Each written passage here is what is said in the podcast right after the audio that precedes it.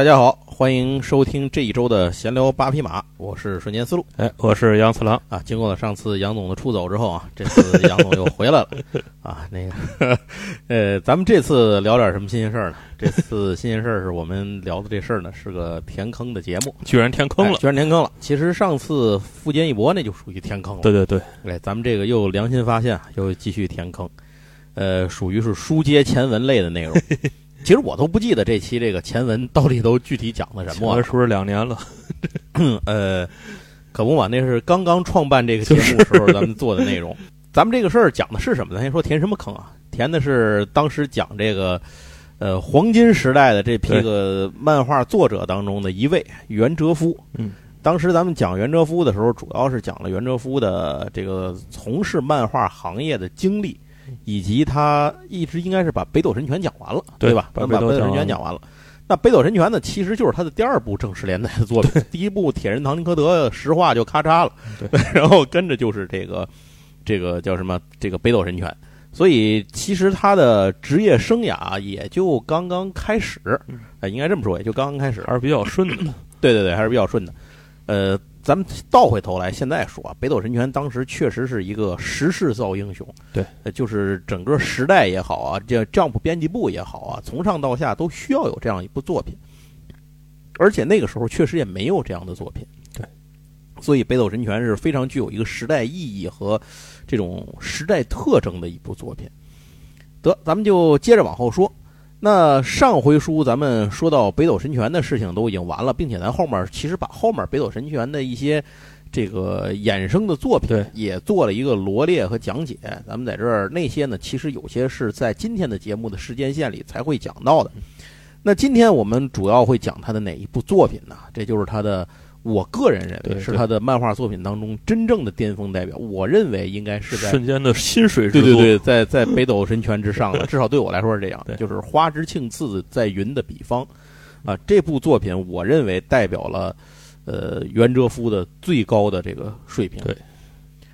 那如果您了解袁哲夫或者听过上次节目啊，就会知道一件事儿：这个袁哲夫呢，在很大程度上是少年 Jump 的一个大功臣。因为如果没有他通过《北斗神拳》去把这个技击漫画开宗立派的话，这个少年丈夫当时还真就找不着什么招去应对少年三代当时用这个高桥留美子和安达充的这种青春爱情漫画的这种叫什么紧追猛赶啊，对他们的销量的这么一种形式。那北斗神拳横空出世呢，属于是一力降十会啊，完美体现了当时少年 Jump 的这个编辑部要求直球对决的这种需求。呃，一九六一年生人的袁哲夫呢，属于是赶上了漫画作者巨星璀璨的这么一个年代，在那样一个应该叫大神遍地走，高手多如狗这么一个年代啊，天才都是乘波来的，哎，乘波来的，都批发的都属于。那袁哲夫能成为少年 Jump 的台柱子。这个本事其实是可见一斑的。后来你像乔乔也好，龙珠也好，其实很多作品啊，在这个技击战斗方面都是受到了北斗神拳的这种影响。嗯，呃，另外我们在上一次节目里头其实也说了，袁哲夫他虽然是漫画界的一代巨匠，但是和他同时代就是同时起来的这波人里，比如什么车田正美啊、北条司这些人相比，他有一个特别明显的弱势，就是弱点，嗯，就是他不太会讲故事。对。最初的作品《铁人唐吉诃德》就是个例子啊！当然，这个事儿《铁人唐吉诃德》其实你说不行吧？这个被腰斩也有点冤枉他，因为他自己对摩托车是一窍不通，就是根本他就不爱骑摩托车。谁爱骑摩托车呢？是他的责任编辑枯江信彦爱骑摩托车，而且据说当时爱骑到有一回差点吃席。反正他他把自己的这个想法加给了这个。袁哲夫让他来画，所以呢画出来这个东西呢，就没有袁哲夫自己的情感表达，所以这事儿你说被腰斩了奇怪吗？也不奇怪，我觉得也在情理当中。所以后面这个枯江信彦和袁哲夫呢，他们俩痛定思痛，就觉得这事儿要画吧，可能还得画一个袁哲夫自己喜欢画的东西。这是非常经典的过去的战部编辑和作者这么一个模式。对，所以呢，这个枯江信彦就求他们当时的总编。那会儿的那个就是他入职的总编，应该是三代目西村繁男。这个西村繁男，咱们当时也讲过，西村繁男他呃，拎出来过一个编剧，这个剧本创作者 就是武论尊。对，啊，所以当时呢，就通过西村繁男的关系找到武论尊，把武伦尊找来跟他合作。武伦尊当时正好有一个作品，当时手里作品被腰斩了，然后呢，这个也没有人愿意接一个新人的摊子，所以这当时这个就算是双方在时间上倒也合拍，所以武论尊呢就接了这个活儿。而且这个袁哲夫当时不是画了一个短片，他不都得画短片试水吗？这个北斗神拳的这个短片，当时拿出来给他看完以后，袁哲这个武论尊觉得这事儿能成，嗯，哎，这个才行的。不过这里头呢，武论尊也做了一个重要的修改，就是把时间背景从现代社会给放到了核战这个末世之后的一个废土时代。最重要的原因是可以合理的展现杀戮的情节，嗯，要不然你说在现代社会里杀戮，旁边我警察嘣蹦出来一枪，全给你毙了，对吧？你这属于是什么？七步之外枪是 枪快，七步之内枪是又准又快，对吧？那那你这个就没法往下排了。而且北斗神拳在丈夫整个体系里也是杀戮比较比较多的。对对对对，而且他毫不避讳的去掩饰这些。你比如说什么这种，呃，人体的爆破呀，对对对，什么砍杀呀、切段儿啊、切片儿啊、戳个洞啊、拉个丝儿啊，反正基本上比比皆是。而且配合袁哲夫这个超级硬朗的线条和角色，让当时读者看的那是热血沸腾。不过成也萧何，败也萧何。上次咱们节目里头最后也说了，这个北斗神拳的剧情后来越来越拉胯，尤其是战斗力体系不断的外溢，就是没法控制了已经。武论尊那会儿主要是他就不好好写剧本了，随手应付，结果导致这个结果。所以他后来甚至都不愿意提起这段事儿，觉得那个后来的那个第二部就是属于黑历史了。上次基本就是说了这么多，这是上次重要的东西。那咱现在真的就开始书接前文了。当《北斗神拳》的连载结束之后呢，袁哲夫还是就是他还是需要找这个创作者进行支持，他才能够去画。就是他，他这个人其实应该说是一个非常好的画师，没错。呃，但他不是一个很好的编剧。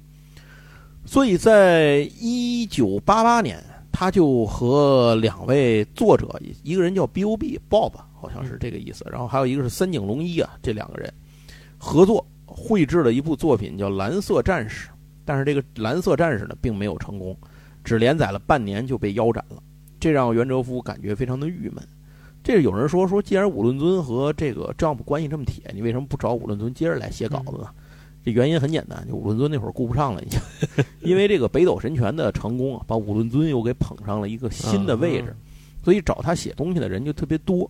咱们上次也说了，武论尊呢，这个人他，哎，反正就自己开了一小号，就是 明着呢，我帮着丈夫来写东西，我武论尊帮着你写东西，但是暗地里呢，我这个闲钱也得挣，私活也得接，所以呢，史村祥这个名字就这么来的。那这个事儿就是丈夫这边也知道，知道是知道，但是当时也管不了，因为也没有什么合同，没有什么这些东西的。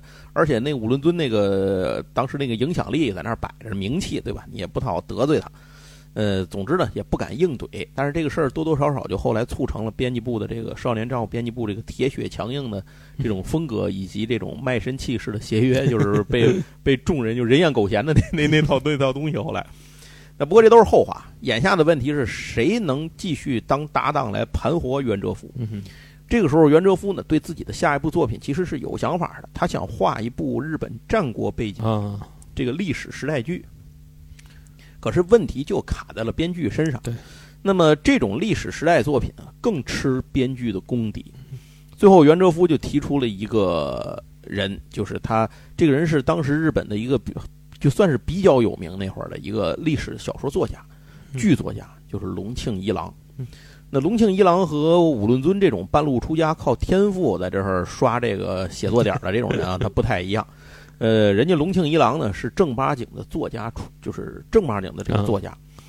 一九二三年出生，本名叫池田一郎，就是他岁数很大了。呃，东京都赤坂人，于一九四八年在东京大学文学部法文科毕业。一九五零年担任大学讲师助教。一九五七年开始从事这个脚本的创作工作，常年活跃于影视的这种领域。擅长创作历史题材、犯罪题材这样的作品。到了一九八四年，他才开始正式的去写小说，是一个在小说领域非常大器晚成的人。原来是个剧作家，原来是个剧作家。而且他之前的经历非常杂，干过好多活儿。在周刊《新潮》杂志发表的小说叫《吉原玉冕状》，这部小说获得了，就是这是他的第一部作品啊，就获得了一九八六年第五十九回直木赏后的这个候补奖。直木赏是非常重要的一个奖项啊。可以说，如果单看他的小说创作，这个龙庆一郎是刚才说了大器晚成，入行非常晚，但也说明这个人极有才华。就是以前写剧本的年代，给他打下了扎实的创作功底。他是哪年去世的呢？他是一九八九年十一月份去世的，所以在他的人生中只有短短五年是以小说家的身份活跃的。即使是这样，他也在日本的这个文坛和读者当中具有了一定的影响力，这足见其本身的这个这个能力之强。那龙庆一郎呢？很多时候都是带病创作，因为你想，他八四年开始写嘛，八九年就去世了。这个后面的好多时候都是在这种生病的状态去写东西的。在这段时间里呢，他创作出版了十多部小说和随笔，还最后呢有三部小说没能完成。不过在写完的作品里，有一部非常特别的作品，叫《一梦安风流记》。这部作品是一九八七年由读卖新闻出版的小说，全书三十章，故事的主人公。他就是他奇特在，他故事的主人公不是那些什么织田信长啊、丰臣秀吉啊、德川家康啊，或者什么咱说的什么伊达正宗啊，就咱们熟悉的这这些人啊。不是司马辽太郎写的那哎，对对对对对对，不是那帮人，就不是你现在能想得起来的。就好像说三国吧，咱不是那些你什么什么吕布啊、刘关张啊，或者是什么孙权、曹操都不是。他拿出来一个你也不太知道的这个人，他是马伯庸是吧？选一个哎，对了，配角的，对对对对，就马伯庸那种那种风格。就选了这么一个当时很没有名气的人做主角，在日本战国乱世，人人都是为了私欲，这这这互相的杀戮。那但是有这么一个奇男子啊，以无欲之人自居，手持屠猪长枪，就红色涂成红色的长枪，身跨骏马松风，那匹马叫松风。乱军中取敌将首级如探囊取物，但却从不入官场，不求功名。只凭喜好纵马江湖，且歌且行。这个人叫前田庆次。嗯，在天正十五年，就是一五八七年，前田庆次以无缘为名，切断了和以往沉闷生活的所有联系，只身投奔自由天地。此后的十余年间，他鲜衣怒马，踏遍京都，左渡会京、朝鲜，冒险郊游，嬉笑怒骂人生。一时之间，天下第一请骑者的名声大噪，是尽人皆知。那是有人问什么叫做请骑者？这个请骑者呀，这个请说的是偏爱奇风异俗，喜爱不同寻常的言行举止或者古怪的行为，不随大溜嘛。天津话叫格色，格色，对对对，叫格色。但深层的是说，在这些奇怪的姿态下，他要有一个不屈服于任何权力、一心一意的献忠尽义的这么一个内核。所以当时号称自己是请骑者，以出众的言行和外表为人所知，这种事儿的，就是这种人其实是非常多的，而且其中也不乏一些有真本事的人。但是呢，真正能做到从始至终追求大义，不被任何威胁和诱惑所改变自己的人，却少之又少。那么，为什么说前田庆次是第一请骑者呢？哎，这您就接着得往下听。我以为是因为织田信长死的早，哎，织田信长那叫枭雄。你想，织田信长首先他想夺天下，这织田信长后来成事儿了是枭雄，他有一辈子就他前期就就就他那个啊，就就一辈子前半截那样，我觉得他也是个清奇者，也也差不多，也差不多，都违章大傻瓜嘛。行，到一六零零年的时候。决定日本天下所属的一场大战进入了最后关头，这就是关原之战啊！这个对日本历史感兴趣的人，或者玩光荣游戏的人，这个看日漫的人啊，可能十之八九都知道这场战争。对，德川家康率领的东军大获全胜。那面对着德川麾下这个第一智将啊，叫最上光义率领的两万大军，势单力薄的上杉家陷入了背水一战。这个上山家可能您玩那个也是玩光荣的游戏，您也应该是非常了解的。上山家，此时前田庆次的身影忽然出现在战场，他带着四名同伴，在所有人都不可置信的目光中，仅以五人马不停蹄地杀入了最上军的阵列。啊，就是这样一部讲述这个天下第一请骑者，这就够天下第一了，这绝对是义字当头啊！啊，就是生死无事的这么一个人。就像这样一部讲述请骑者前田庆次的书啊，这部这个就是前田庆次这个角色，嗯，他是在充满了血色与权谋的日本战国时代群像当中一个非常独特的存在，属于能文能武、文能提笔安天下、武能马上定乾坤的这么一个人物。但偏偏是这么一个人呢，却视功名权力为粪土，一切随心而动，却又重情重义、视死如归，是一个能横扫千军却又风流倜傥的游侠。袁哲夫看中的就是龙庆一郎的这部作品，想要把它改编成漫画。但是刚才也说了，这个龙庆一郎到一九八九年底就病逝了，所以等袁哲夫和枯江信彦俩人去找上门的时候，这个时候已经到了一九八九年的啊差不多七六七月份的时候了。那龙庆一郎呢，已经到了一个病入膏肓的状态，可以说改编小说。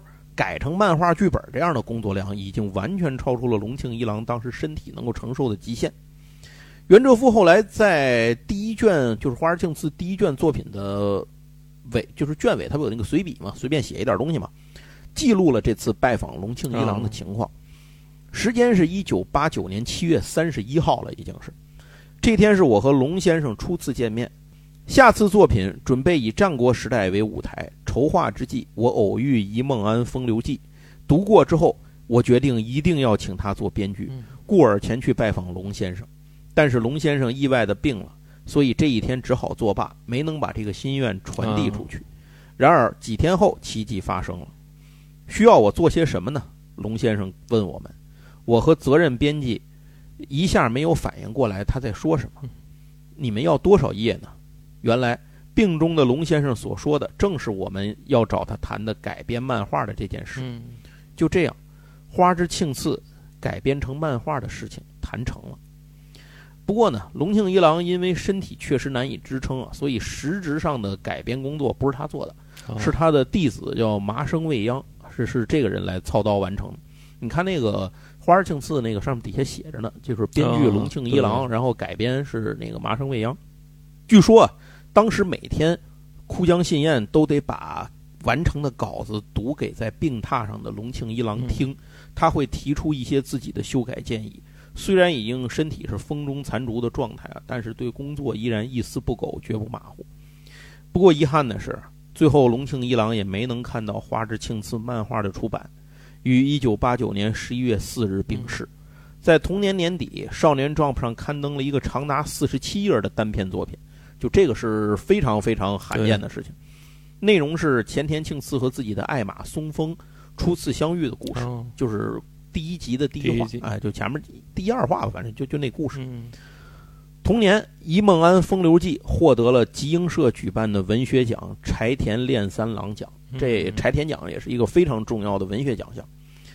又过了三个月，到一九九零年的第十三期《Jump》杂志的时候，《花之庆次在云的彼方》正式开始连载，备受读者好评。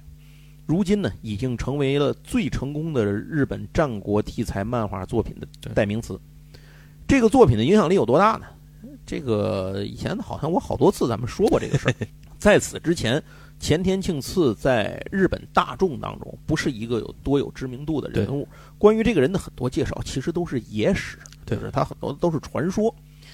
但是在袁哲夫的漫画发表之后。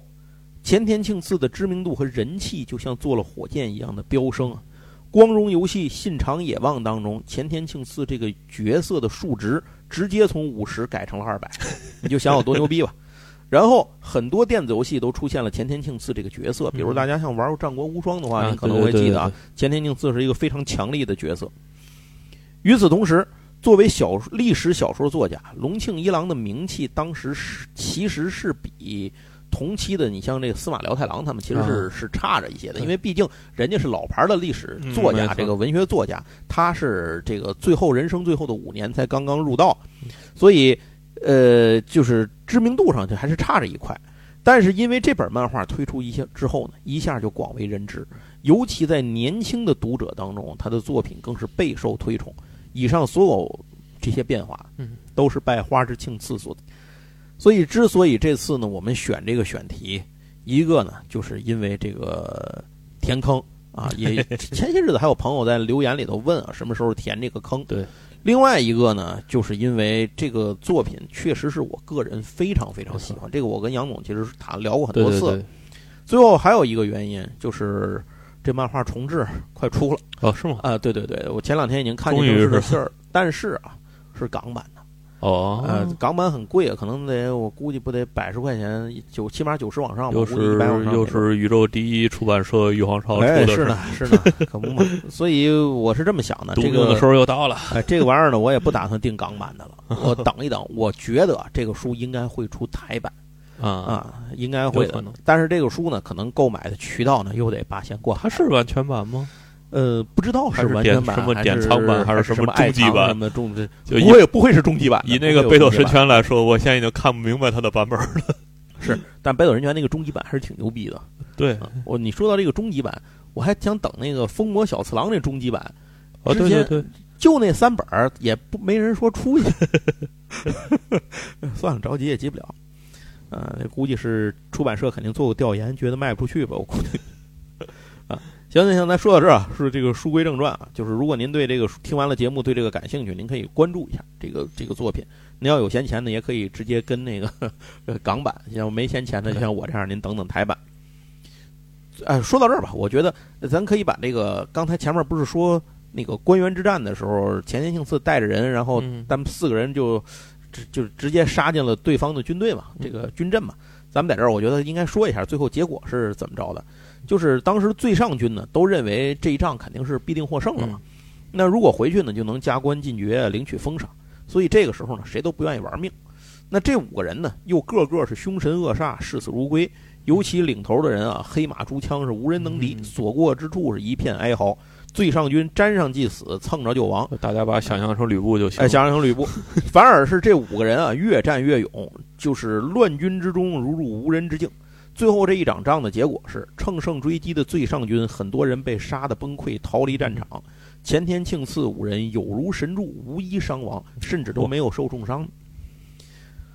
关原之战之后呢，前田庆次又临危受命，代表上杉家去和德川家康谈判。这其实是一个非常艰难且危险的工作，因为德川家康呢，就是这是最后呢，最后大明，你说那那他肯定这。这个统一统天下，你说那他能是一个手软的人吗？心慈手软是吗？不可能。这德川是东军啊，对，德川就是东军老大嘛。对。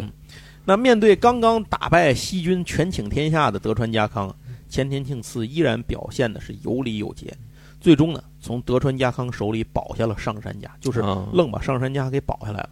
呃，当然了，这个代价是非常的大的。整个上杉家呢，也退出了自己原来的那个区域，他们是他们是越后那边，好像是。对。从那边退出去了，然后越后之龙和甲斐之虎嘛。啊，对对对对对，最后呢退隐到关原地区啊，就是米泽那一带，就他那个那个上山家好像他不是有那个俸禄嘛，每年多少石的俸禄，他们原来好像一百多万石吧，然后销的可能就剩三十万石，反正就是销的三十万那也不小了，哎，就那是上山啊，那上山底下的人可就不是了，不是是啊，好像那个前田敬次一生都没有当官儿。就在这个时候，接受了上山家的这个这个聘请，就是相当于邀请吧，加入了上山家，等于给上山家当了个官职，就只有几千石的这个俸禄，就相当于就是白干。前前天这一辈子最高时候好像就大有就有过两千担的俸禄，他也不在乎这玩意儿。最后，呃，这是十二年之后，前田敬次呢。在米泽逝世，啊，就埋在这儿。前田敬次是一个非常奇妙的人物啊，敌人看到他心惊胆战，朋友看到他举杯相迎。他这个人集多重身份于一身，上至王公贵族，下至贩夫走卒，在前田敬次眼里头，其实是没有什么实质上的高低贵贱之分的，只是看对方是否称自己的心意。就算是面对对方是丰臣秀吉，也不会改变这一点。在袁哲夫的故事里，有一个场景让人印象非常深刻。就是小田园之战，这个小田园之战也是一场著名的战斗啊。对，这场战斗主要是丰臣秀吉收拾那个北条家，就是北条家那个不服嘛，然后北条家打完就服了，从这起就服了，彻底臣服于丰臣秀吉。这场战结束之后啊，在一个露天的浴池里，当时叱咤风云的很多将领齐集一堂品酒畅谈，就是没点牛逼本事人都走不进这澡堂子。在场的人有谁呢？有前田庆次。奥村助右卫门，后藤右兵卫，伊达正宗，真田幸村。您就想吧，就这些人都在。众人正在高谈阔论如何得到天下，此时一个老人却走了进来。这个人就是当时已经身为官白的丰臣秀吉。官白是个官职啊，对，已经身为官白了，就是约等于丞相或者宰相，对，总理大臣，对，差不多吧。就自己给自己封啊，对对，拜的位是是，将军也不想封他，没办法，这不是没词儿吗？那见到官白进来，众人非常紧张，唯有庆次随口问道：“敢问老人家何以得天下？”此言一出，语惊四座，众人皆不敢接言。只听秀吉答道：“得天下人乃天定。”然后秀吉就讲了一段得天下的故事，最后把话题引到了前田庆次身上。秀吉说：“你来我麾下如何？”并许以一万石的俸禄，如此气度和诚意，众人为之钦佩。但庆次却悄然搪塞。秀吉又问：“若一百万石可够？”啊，这下所有人都倒吸一口冷气啊！因为身为官白，秀吉说的话不能开玩笑。如果这个时候庆次同意，那是真的要兑现的。你想，刚才我说了，上山才一百多万石，他给他一百万石，上山那是什么级别的这个这大名啊？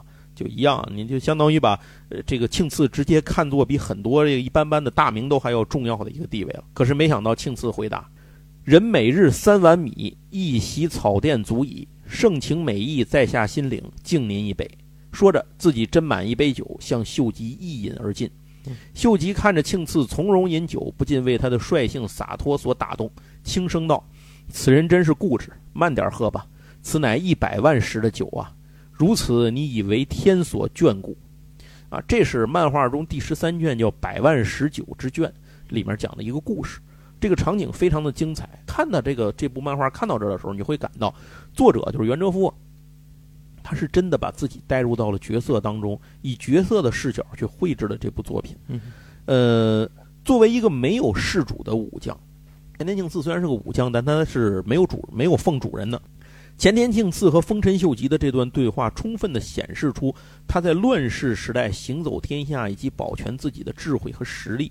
包括丰臣秀吉、德川家康这些叱咤风云的人物在内啊，无论是敌是友，都会认同前田庆次这个人的品行和德性。所以啊，这才是前田庆次的一个核心的法宝。在隆庆一郎原作当中，就是他有一种文士风范。和袁哲夫笔下的这种阳刚的笔触结合之下，完美的呈现出了前田庆次这个人物的一些特点。若无登九品莲台之誉，便无落八万地狱之罪。生时若尽兴而活，死也不过乃寻常之事啊！这就是前田庆次的人生观，他的一生也贯彻着此道。但是其实他最后。嗯，你说帮上山家出头，其实也算是稍稍有改变了一些自己的这个一贯的这个言行。他那个没有主家，也是因为他是庶出啊。对对对，他是二，他是次子，他是次子，而且他他被没有他继承权也被剥夺了。对他爸继承权被剥夺了，其实是对对，他跟前田利家就是他叔叔，对本来也不和，就就天天 天天在那主要那主要也是他爸比较废物，怎么说？对，确实是。这是犬父虎子，就是那为嘛这继承权给他叔叔了呢？真是，所以就不知道他上一辈是是怎么。但是话说回来，前田利家确实也有本事。对，这在战国日本战国里是个重要的一个角色。如果前田利家但是晚死点，德川家康能不能得天下还两说着啊。那顺便一说啊，对对，说到这儿，顺便提一句，这个《一梦安风流记》是有中文版的。大家可以买着，只不过它不叫这名字，它叫花之庆次。哦，您您直接是买这个热度蹭蹭蹭的好。对对对对，这名字起的也非常好。这个花之庆次是重，我查了一下，重庆出版社出的啊，这个也有十年左右了，差不多。您有兴趣可以去找找，我看网上还有卖的，应该是这书应该不是什么热门作品，您可以买着。花之庆次在云的笔方呢，从一九九零年一直连载到了一九九三年，单行本一共十八卷。后来这个漫画在盗版进入国内的时候，有个艺名叫《北斗游侠》啊？为什么叫这个？您一定心里很清楚。哦，封面大量采用了北斗神拳和花之庆次的封面的混用，所以很多人只看封面就根本不明白这是个什么玩意儿，而且呢，还以为这个东西是北斗神拳的续集，结果翻一下发现和北斗神拳全无关系，很多人就这么扔下了。再加上本来这个袁哲夫的画面就偏黑。呃，这个盗版的印刷呢，那就基本就是能印出来就行。所以很多精彩的细节都被黑乎乎的印刷给遮盖了，卖相非常的糟糕。这就导致当时盗版《花之庆次》在咱们这儿的受众呢被进一步的压缩。我当时看的呢是，就我我甭说我看的了，我买的吧，就是那个口袋版。当时我买的是口袋版。杨总，你看的就是大本的是吧？我看着的是大本儿的，我就是我看着应该比口袋版早，对，对我的感觉是对，反正早晚我不知道，但确实它有大版本的。后来还有嗯四拼一的，四拼一就是远方的那那阵儿啊，了，就再不说了。再之后了。但是我觉得四拼一还不如口袋版看着舒服呢。对，总之，在《花之庆次》的连载结束之后啊，这个呃袁哲夫呢，这个声望啊，就就是相当于这个漫画家的地位嗯又被推到了一个继续在这个一个新的高度上。那一九九四年的时候呢，他再接再厉，继续从龙庆一郎的畅销作品为蓝本改编了一个新的作品。这个蓝本呢，依然是描写战国时代的一个历史剧，也获得了巨大的成功。这就是《影武者德川家康》哦，这部作品哎还是啊，你你想说啥？我想说这这是就一场打一场仗的两边儿，是吧哎，对对对对对，写 完这边写那边儿，呃是呃，还其实还也也不是，一会儿一会儿你就 一会儿你就知道了哦。如果说这花之庆次的这个庆次的视角是一个请骑者的独立者的一个独立视角的话，这个德川家康呢，影武者德川家康开始才真的他后面去从一个这个战争的这个叫什么呢？就就是这个核心方嗯去视角去讲述这部这这些事儿。这部作品同样以官员之战为背景开场，通过胜利者德川军的视角展开。但是这个故事牛逼的地方在于，一开头德川家康就死了。啊对哎对，所以这有人说这不扯淡吗？是吧？德川家康活到一六一六年不才死的，七十三岁啊，在那会儿算相当的长寿。那官员之战那会儿是一五九九年，你怎么就说死了呢？是吧？这就是这部作品的魅力所在。故事采用了一个德川家康其实在官员之战时就死了，之后是德川家康的 替身在活着的这么一个说法。这个其实是一个阴谋论式的猜想啊，很早就有人提出来。对，提出来的这个人叫村冈素一郎。那但是呢嗯，他提的这个事儿呢是，呃，见解不够充分，里面也有自相矛盾的地方，所以没有被学术界采纳。那龙庆一郎就用这个说法提炼创作为自己这部作品，可以看作呢是某种架空历史作品吧。就是他这个作他这说法其实出的很早，对，可能二二几年就他就提出来这个，但是那个就没有人理他。哎，对 他自己说不顺嘛，对您这事儿，所以啊，但是在但是在二战之后呢，就是又又被这个别有用心的人给挖出来，就是说那个没人理他也是个阴谋论，啊，对，对是因为战前那个德川家的势力还很大，不让他说，不让他发是是被压制了，其实这是真的，这阴谋论的阴谋论了，属于。对，可不嘛，是。那《影武者德川家康》呢，是龙庆一郎的代表作之一啊。在八九年上市的时候呢，日本立刻是全国大卖。嗯你就想这种阴谋论，还是有人喜欢看。大家还是喜欢看哎，何况呢，以龙庆一郎的笔功啊，把它变成了一个架空历史一样的构想去写啊，这这就变成了畅销书。从某种程度上，这也是小人物逆袭的一种哎，对对对，一种方式嘛，下课上嘛，对吧？对，就是这日本日本人不就是流行这个下课上吗？就是因为大家冷静的想一想，这些漫画里边的主人公基本都是靠血统或者说靠超能力的。这真正的平凡人怎么才能登到顶上？是很少很少很是少的。在官员之战中，说的是最后决战的时候啊，这个德川家康呢，正带着自己最亲近的手下在大营里头商讨后面该怎么办。嗯好像是他骑马正在巡视，在马上，突然间一个忍者出现，就是一刀封喉，把他给捅死了。德川家康没有来得及看到自己的胜利，死于马下。但当时他旁边有一个影武者，这个影武者说白了就是替身儿。替身，哎，这个替身呢，长得也像，说话也像，就天天跟着他。对，这个忍者就是因为水平太高，观察了好长时间，嗯，才确定了哪一个是真正德川家康，啊就怕杀错了，所以把他给杀了。可是没想到呢，这个德川这边的人呢也够狠的，就是将计就计，趁着没有什么人看见这件事情，就愣把这事儿把这个替身给扶上马，嗯说死的人是那替身，嗯，呃，活着的这个是德川家康。因为如果你要让对方知道这个主将被杀了，让其他人知道这事儿就大乱了，眼看的胜利也会被翻盘。所以几个身边的近臣啊，就干脆决定让这个替身，这个替身有一个特别长的名字，叫世良田二郎三郎元信，哦，这么长是吧？让他呢当了这个德川家康，稳定军心，保住了官员之战的胜利。但接下来还是不能透露这个真相，嗯因为德川家康活着是太重要了，所以呢，这个世良田二郎三郎元信就消失了，取而代之的呢，是他成为了真正的德川家康主，要那阵一直冒充了十七年。德川的儿子只有三岁，就是那个他太小了就是老大叫忘了叫嘛了，就是后来被干掉的那个啊，对对对，是那那个岁数太小了。那在这个过程里啊，不知道的人呢，都希望攀附德川的大腿；知道的或者看出一些端倪的人呢，又各有各的心思。总而言之，施良田二郎、三郎元信呢，就这么突然成了一个权倾天下的人物，但危机却时刻伴随在身边。而且归根结底，他的内心深处并不是德川家康，他的内心深处还是年轻时那个刀口舔血的浪人。所以他呢，依然在用江湖人的方式，在思，在这个能够决定天下的大位上面进行着思考嗯，也催生出了许多历史上的变数，进而刻画了日本战国的风云变化。这部作品被袁哲夫诠释的非常精彩，无论是喜欢袁哲夫的，还是喜欢龙庆一郎的，或者说喜欢日本战国历史的里面一些非正经的内容的，您都推荐可以看一看。从故事的历史时期来说，也差不多衔接了花之庆次。啊，对因为你到官员之战的时候，花之庆次的故事已经收尾了嘛，还真的正好接上了。差不多就接上了。而影武者的故事刚刚开始。有意思的是呢，当一九九五年《影武者德川家康》的连载结束之后，嗯袁哲夫继续以这个小说为蓝本，换了一个视角，就真的换了一个视角啊。他和一个编剧叫二桥进悟合作，创作了新的作品《破军星》，一共也是六卷。这个作品是一个故事，两个截然不同的视角，同样是官员之战。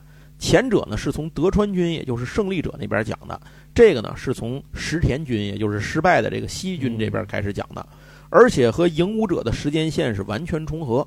主人公就是石田三成麾下的大将岛左近，而且呢，就是他策划了在战场刺杀德川家康的这一套操作，啊忍者也是他派出去的。但是没想到对方会整出一个影武者来，导致这个计划 成功了，但是又没能成功。最后石田三成还是兵败，全家被杀。嗯那岛左近呢，成为了石田一方精神上的一个继承者。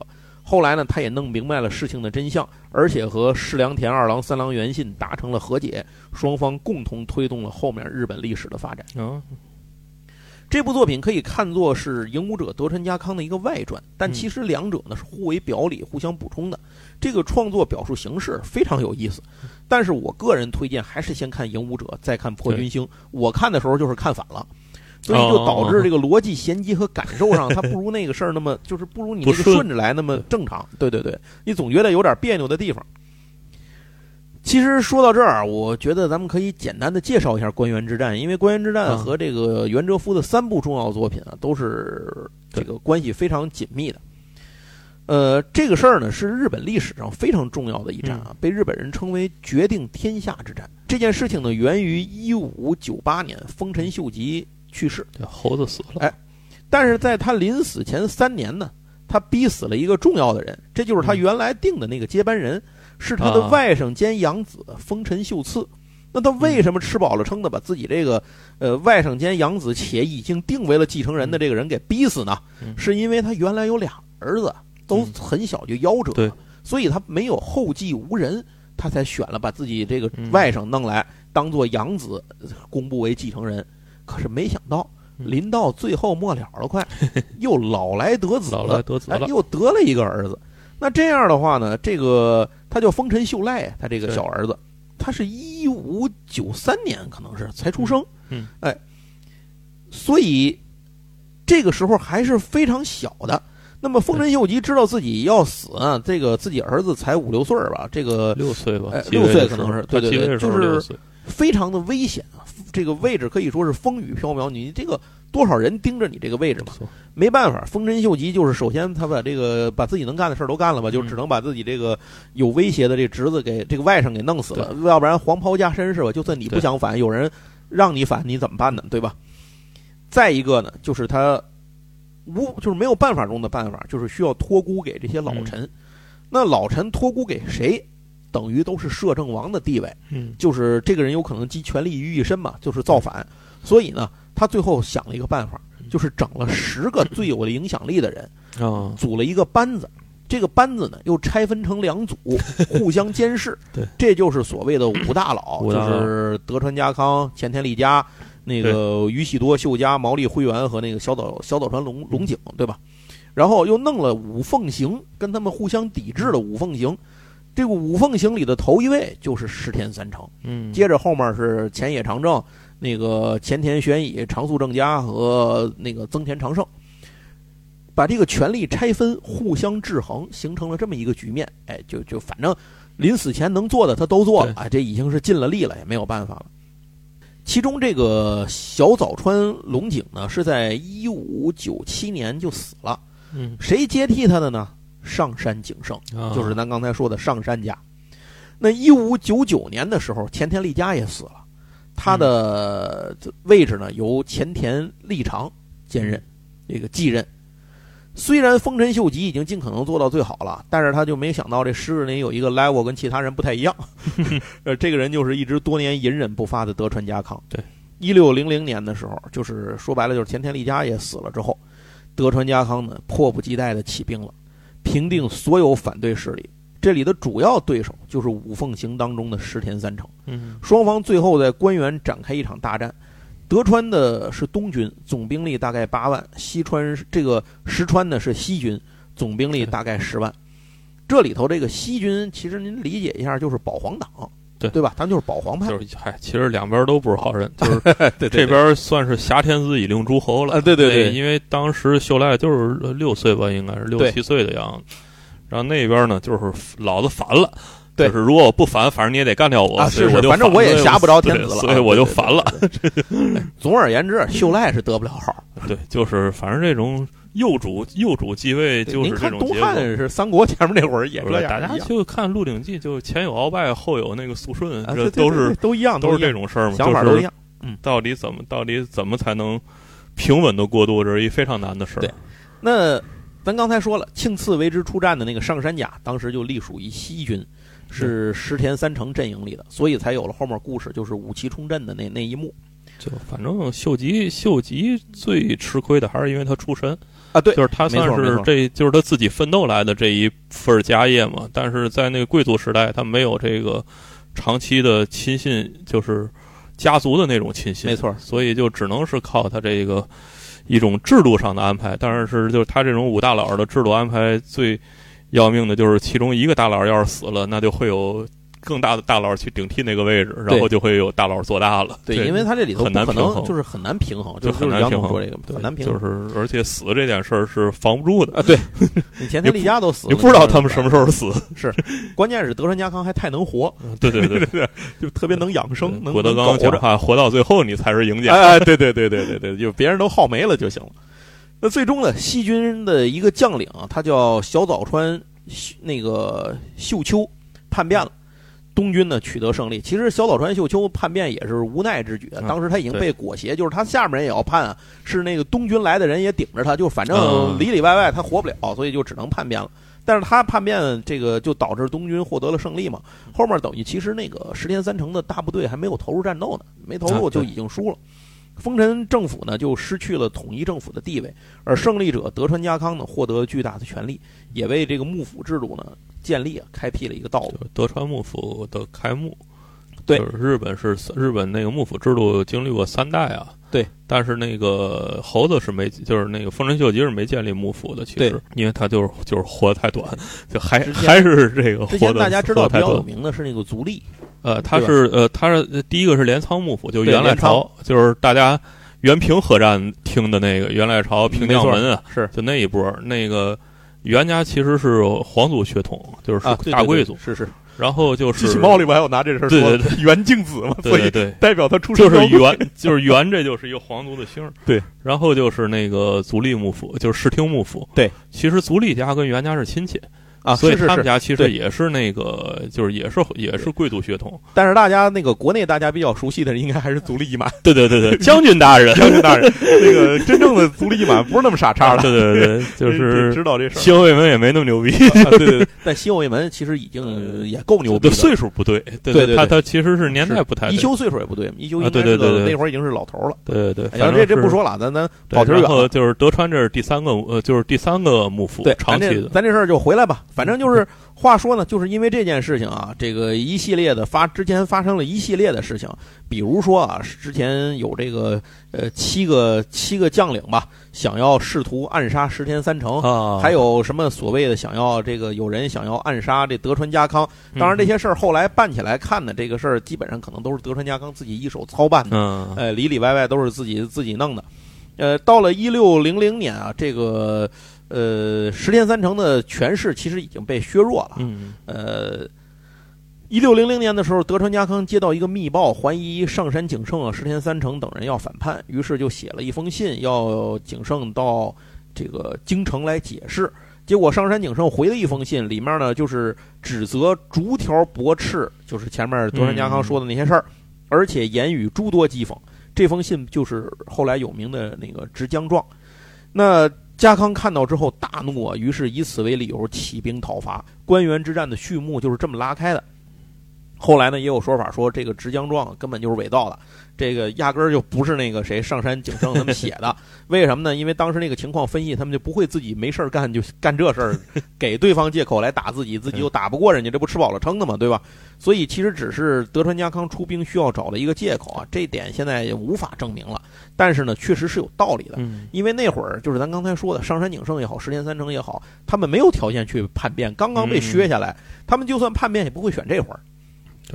对。但是这事儿就好像这个鲍威尔手里的洗衣粉是吧？说你是大规模杀伤性武器就是了，所以就是说这事儿也不一定就完全没有，哎没有，对对对不是真的，因为就是你像明治光秀为什么要造反，哎，对对对，也是一个疑案。嘛，对，这是千古疑案，这事儿这事儿很难啊说，总之，反正就是现在干你呢，需要一个借口。那现在有了借口呢，也就干你就完了。哎最后的结果大家都知道，东军获胜，西军败退，而且最后美浓官员战场之外，其实引发了日本各地一系列的战争。就是这个所谓东军西军，它这个阵营所属的位置不是那么的明确，啊，就是在东边也有西军，在西边也有东军，您您就知道这件事，它是 其实是搅和在一块儿的。另外，在它的中部地区，其实还有好多那种中立势力，还有好多其实就是战队，哎，就是战队，对对，还有看还有看的，还有 还有什么派一波人自己派一波人进东军，再派一波去西军，反正就什么人都有。还有什么这个风向机骑墙派，反正都有的是。总之吧，这一场仗最后的结果就是，呃，按故事里头说的啊，就是日本各地发生了一系列战争，然后德川家康呢正式控制了天下。但是赢武者里头呢，德川家康已经死了，德这会儿控制天下的呢是那个这个替身。那么，因为岛左近派出的忍者区分出了真假，所以在马上啊将真的德川一刀毙命，没管那假的，这才让对方将计就计，有了余地啊，靠影武者又又扭败为，就是由胜转败，扭败为胜，度过了这个危机。这场大战导致东北地区最大的大名上山景胜从一百二十万石啊，一百二十万石嗯被削到米泽三十万石嚯啊。这一段在花之庆次中可以看到，在这儿就不多说了。嗯去和德川谈判的人呢，就是刚才说了前田庆次。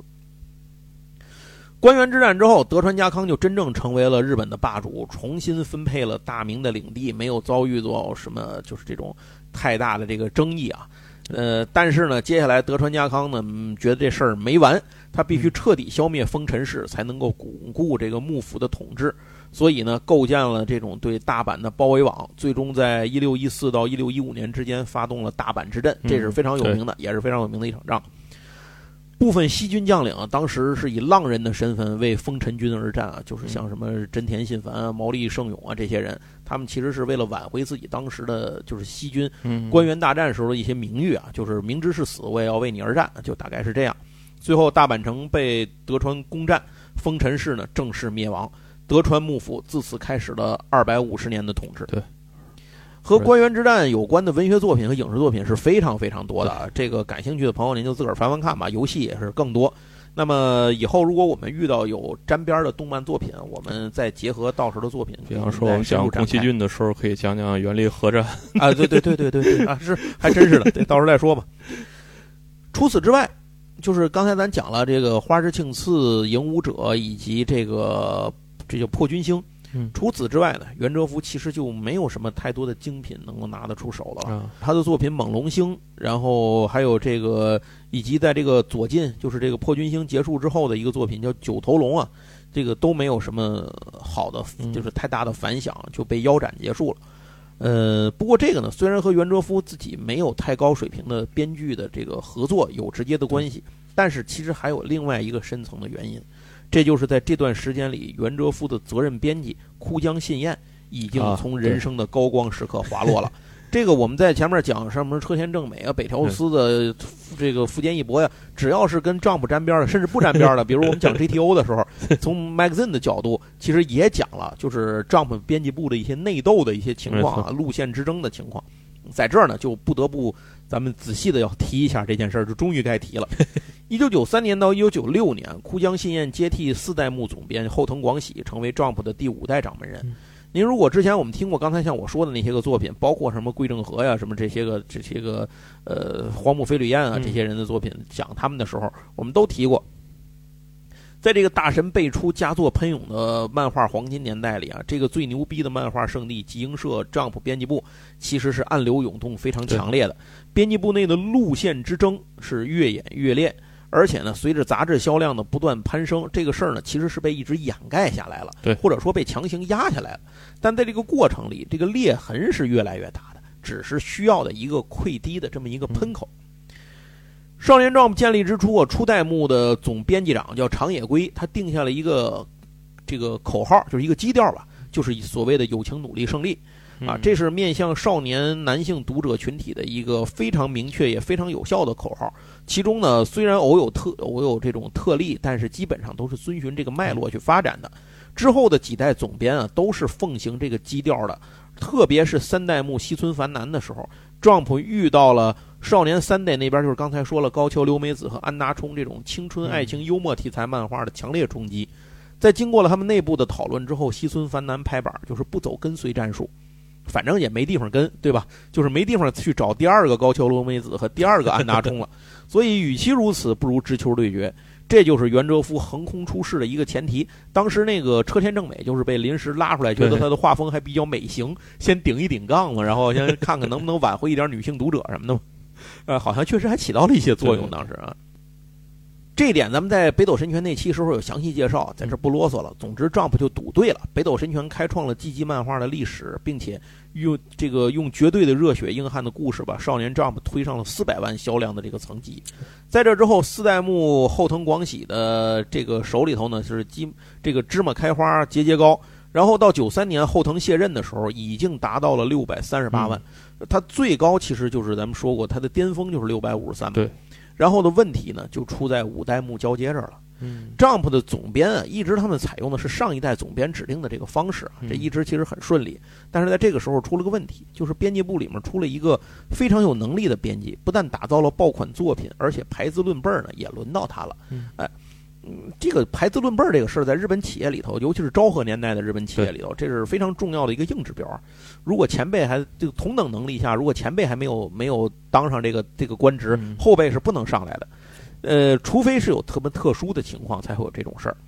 更何况呢，这是一个有口能力、有口皆碑、对工作认真负责，而且还打造出了阿拉蕾、七龙珠这样超级爆款作品的人。这个人就是鸟山明和桂正和的责任编辑鸟岛和彦，也就是马西利特博士。对，鸟岛和彦啊他是庆应大学毕业的，这个七六年进入的集英社。啊而枯江信彦呢是早稻田大学毕业的，七九年进入的集英社，所以如果说贡献都在一个层级的话啊，啊那么按说应该是早三年进入集英社的鸟岛和彦这个前辈来担任五代目总编嗯，但是这事儿在这儿呢，又属于这种不出意外的出了意外。原因就是鸟岛和彦跟 Jump 这个属于是，呃，算是一个什么情况呢？算是其中一个非常特立独行的人。他对这个友情、努力、爱情这个主基调从来都不太看重，嗯反而更愿意开发一些轻松、有趣、幽默的作品啊。对他来说呢，核心应该是有趣，其剩下的都是其次。嗯，也就是说，呃，他跟这个社里头的社长啊，这一边嗯不是社长，应该是总编辑吧，包括这个其他同期的一些重要的一些人物啊，他们基本上这个想法可能尿不到一个壶里头。嗯，这就是属于他为什么会开发出桂正和的原因。这桂正和人家本来来这是想画超级英雄漫画的，是让他给愣愣推着让他去画了美少女漫画，结果一炮而红。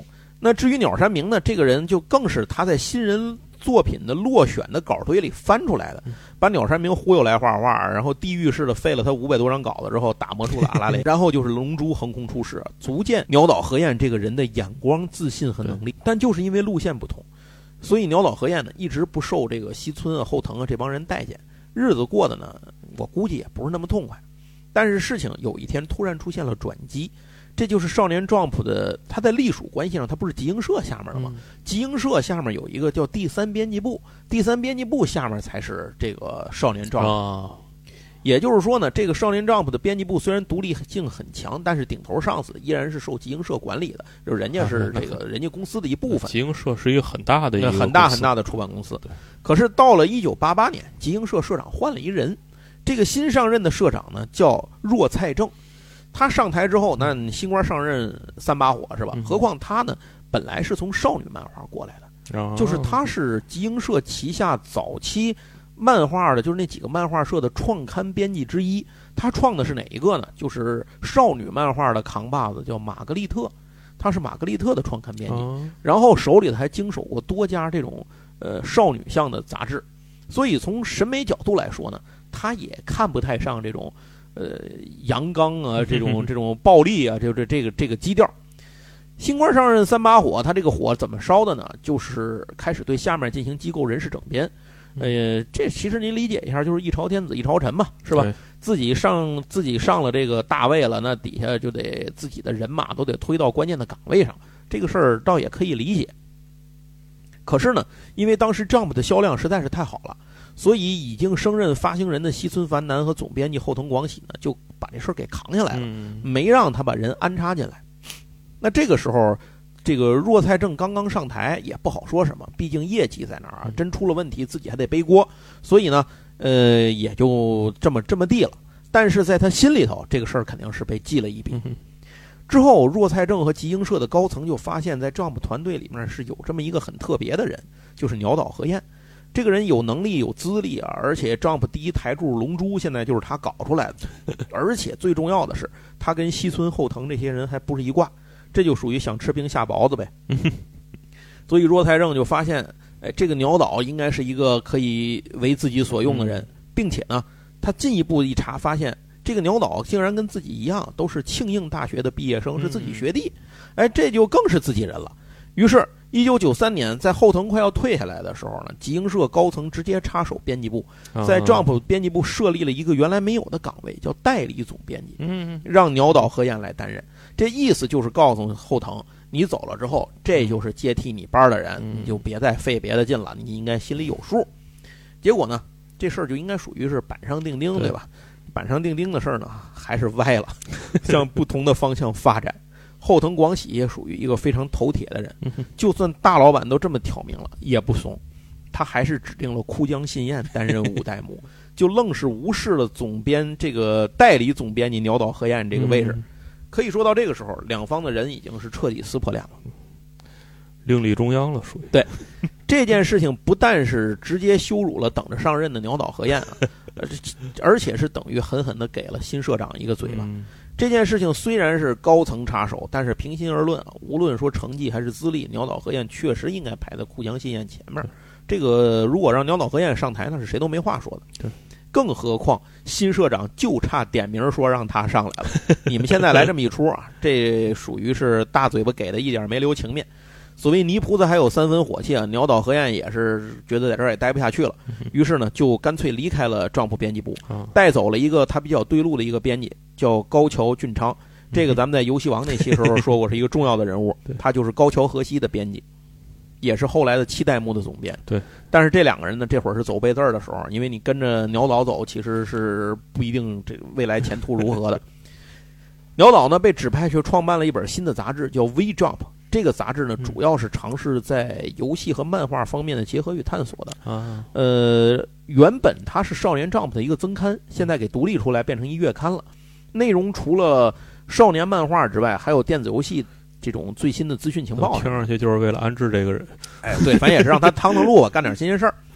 后来《圣斗士星矢》不是后来那个销量很差嘛，就是读者人气很低嘛。到冥王后头的时候，不不把他从少年 Jump 给轰出去了，还记得吧？最后就是车田正美对 Jump 这么大的功臣，最后没让他在那儿把他连载完。他跑哪儿去连载完的呢？就是在 V Jump 把它连载完的。然后那鸟岛鸟岛的嫡系，像鸟山明和桂正和啊，这都自然是过来帮场子。另外还有一些我们熟悉的漫画家，像什么稻田浩司啊、冈野刚啊、江川达也呀，这些人啊都有在 V Jump 上执笔。比如说后面的勇者斗恶龙系列，嗯，然后数码宝贝系列、女神转生系列，什么游戏王、逆转裁判等等等等啊，这些您跟游戏沾边的这些个漫画，都是在 V Jump 上刊登。包括龙珠超，也是在 V Jump 上登。呃，鸟山明还给这个杂志画了一个吉祥物，一只小龙。他那个 logo 就是他那个吉祥物，就是鸟山明画的。那放下鸟岛和彦这边不说，那边就是这个新社长这个若菜正脸上是火辣辣的疼啊。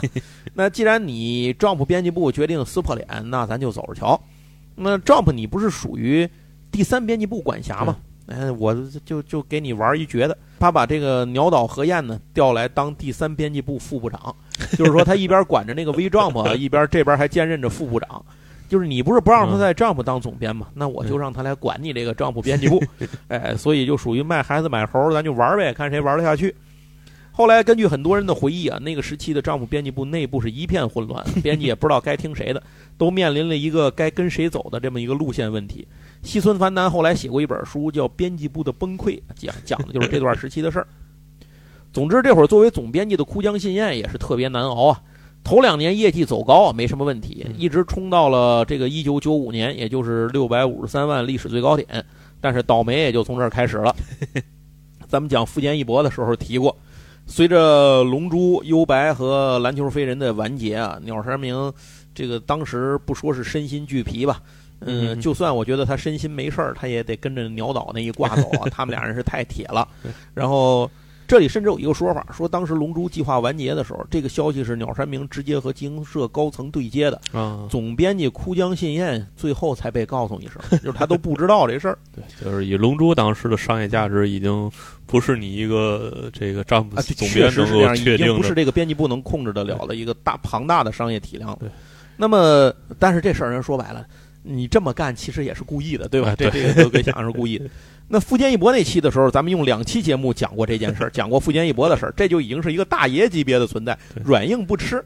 就是他倒是跟他们没有这个路线之争没什么关系，是大爷真不讲话了，就是悠悠白书说完就给完了，就是不开心。对，就是不开心。富坚义博自个儿回老家休假去了。井上的节目呢，井上雄彦的节目，咱们虽然还没有开讲，可是也提到过很多次。各位，我想可能也都知道，井上雄彦最后呢，直接跟 Jump 是一拍两散，分道扬镳，就拜拜吧您，走人了。所以。青黄不接呢，加上内部混混乱啊，这个 Jump 的销量飞速下滑。这个在上次福建一博就 Level E 那期的时候都有说，您可以去翻一翻。总之这个事儿出来，他们好像是从六百多万一下就狂降到四百多万了。对，就已经下滑到了要跟福建这种人签城下之盟了。你就想吧，攻守已经倒转了，这实在没有辙了。对，那这个情况必须有人背锅啊！此时的背锅者非总编辑枯江新彦莫属。于是，空江信彦干了三年啊，就一般总编辑都得干个七年、八年、九年的这意思嘛。干了不到三年就辞去了这个职位啊，承担责任，其实等于就是变相被撤了。然后来接替他的是谁呢？就是王者归来的鸟岛和彦。一九九六年，鸟岛和彦正式成为丈夫编辑部的六代目总编。那这儿不得不说一句啊，我们今天作为路人，其实很难去分辨他们当时的这个恩怨是非。但是仅从看到的情况来说，确实鸟岛可能更适合未来。嗯，毕竟时代已经变了。鸟岛上台之后呢，就选择了一个重要的一个后边的顶梁柱的人物。这个人物呢，就是尾田荣一郎，以及他的海盗故事，再加上还有同时代的一些个重量级的作品，后来陆续登场。在一九九七年的时候，Jump 掉到了二百多万。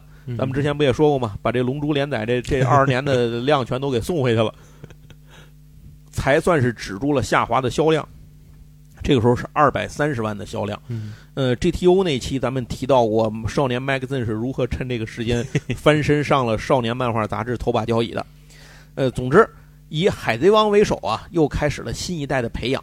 之后，游戏王啊、火影忍者、网球王子、棋魂，以及像老贼的猎人啊这些东西陆续的登场，共同发力，Jump 才开始一点儿一点儿的又扳回正分。那放下这些不说，咱们回到本期的主人公袁哲夫这儿。就在这样的情况之下，他已经等于是打上了枯江信彦的嫡系的这个标记了，因为你就是枯江信彦发掘的嘛，一直是枯江信彦负责的。而袁哲夫本人呢，自然就从这儿已经开始已经得不到什么好的资源，所以。你说，北条司那会儿呢？北条司也是哭江信彦的嫡系嘛，他自己还能编剧，所以他那会儿还在画《非常家庭》，就就毕竟还能够画。袁哲夫呢，就是指着编剧能给对接点好编剧资源，但是已经不可能了，所以应该也过得是非常的难受啊。那么更可以想象，天天在集英社里跟鸟岛就属于低头不见抬头见的枯江信彦过的是一个什么水深火热的生活，应该是非常如坐针毡。虽然一九九六年他就被调到了集英社的另一个杂志当总编，但是谁都知道这个明着的平调其实等于是降职。对，至少他底下的人都明白啊，跟着这个老大在集英社的仕途基本也就到头了。于是，二零零零年，趁着他那个杂志休刊的时候，他估计也是确实干不下去了。枯江呢就带着他自己负责的三位作者袁哲夫、北条司和次元龙二离开了集英社，另立新的门户。成立了一个漫画出版的一个株式会社，叫 Comics。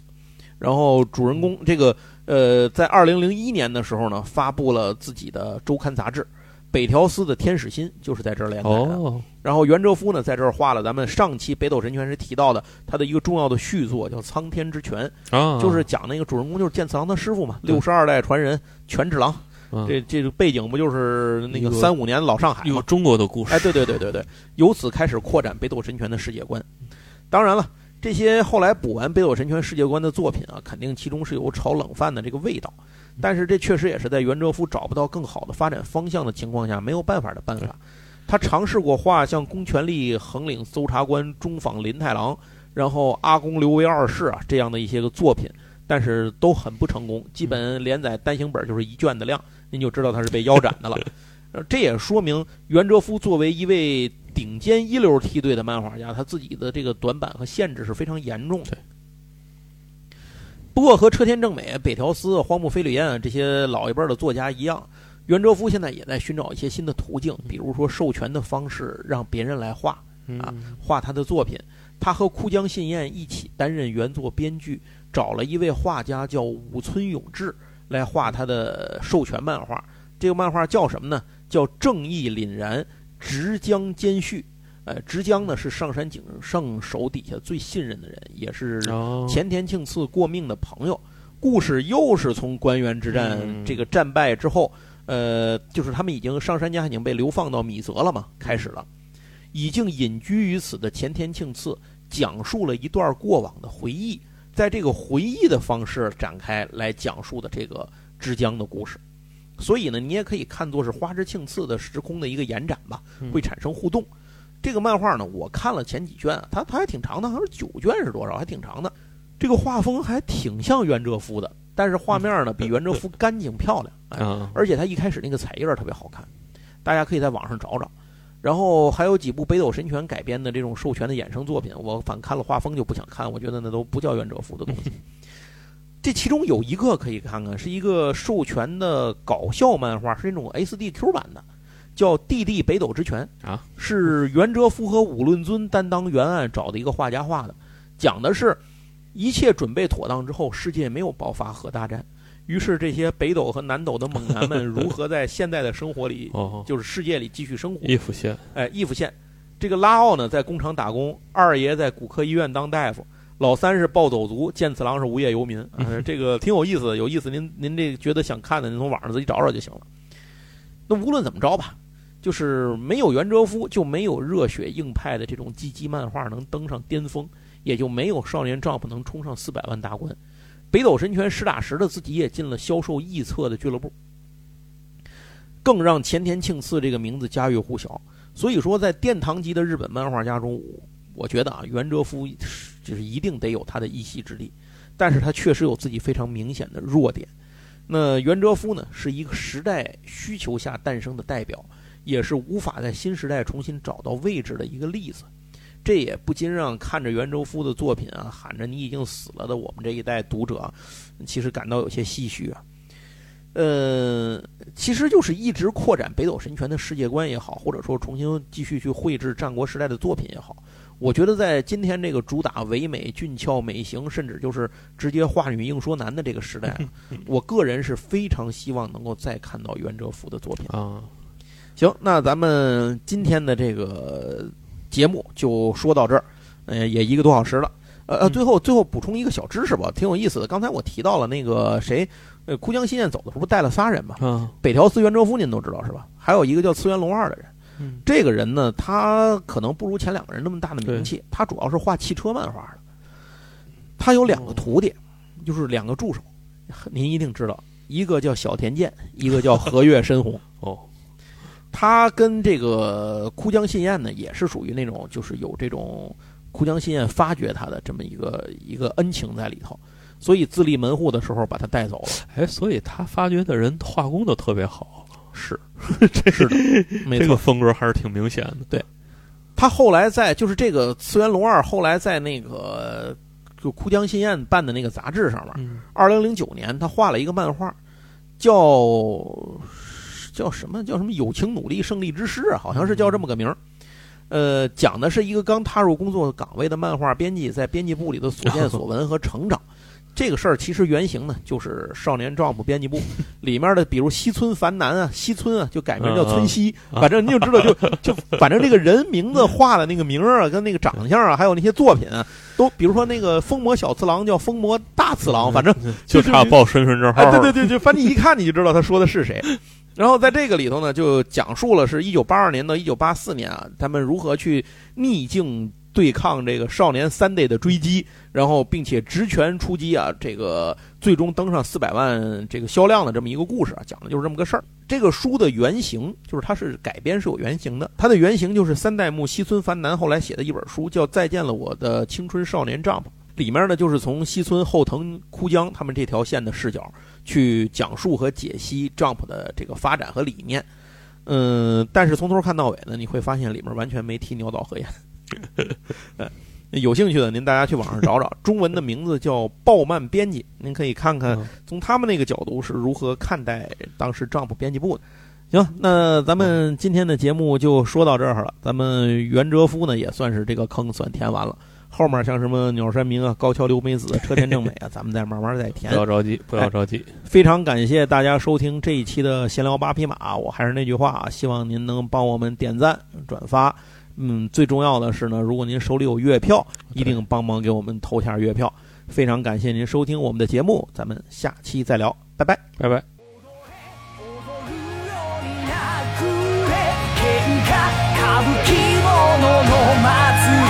男男は言葉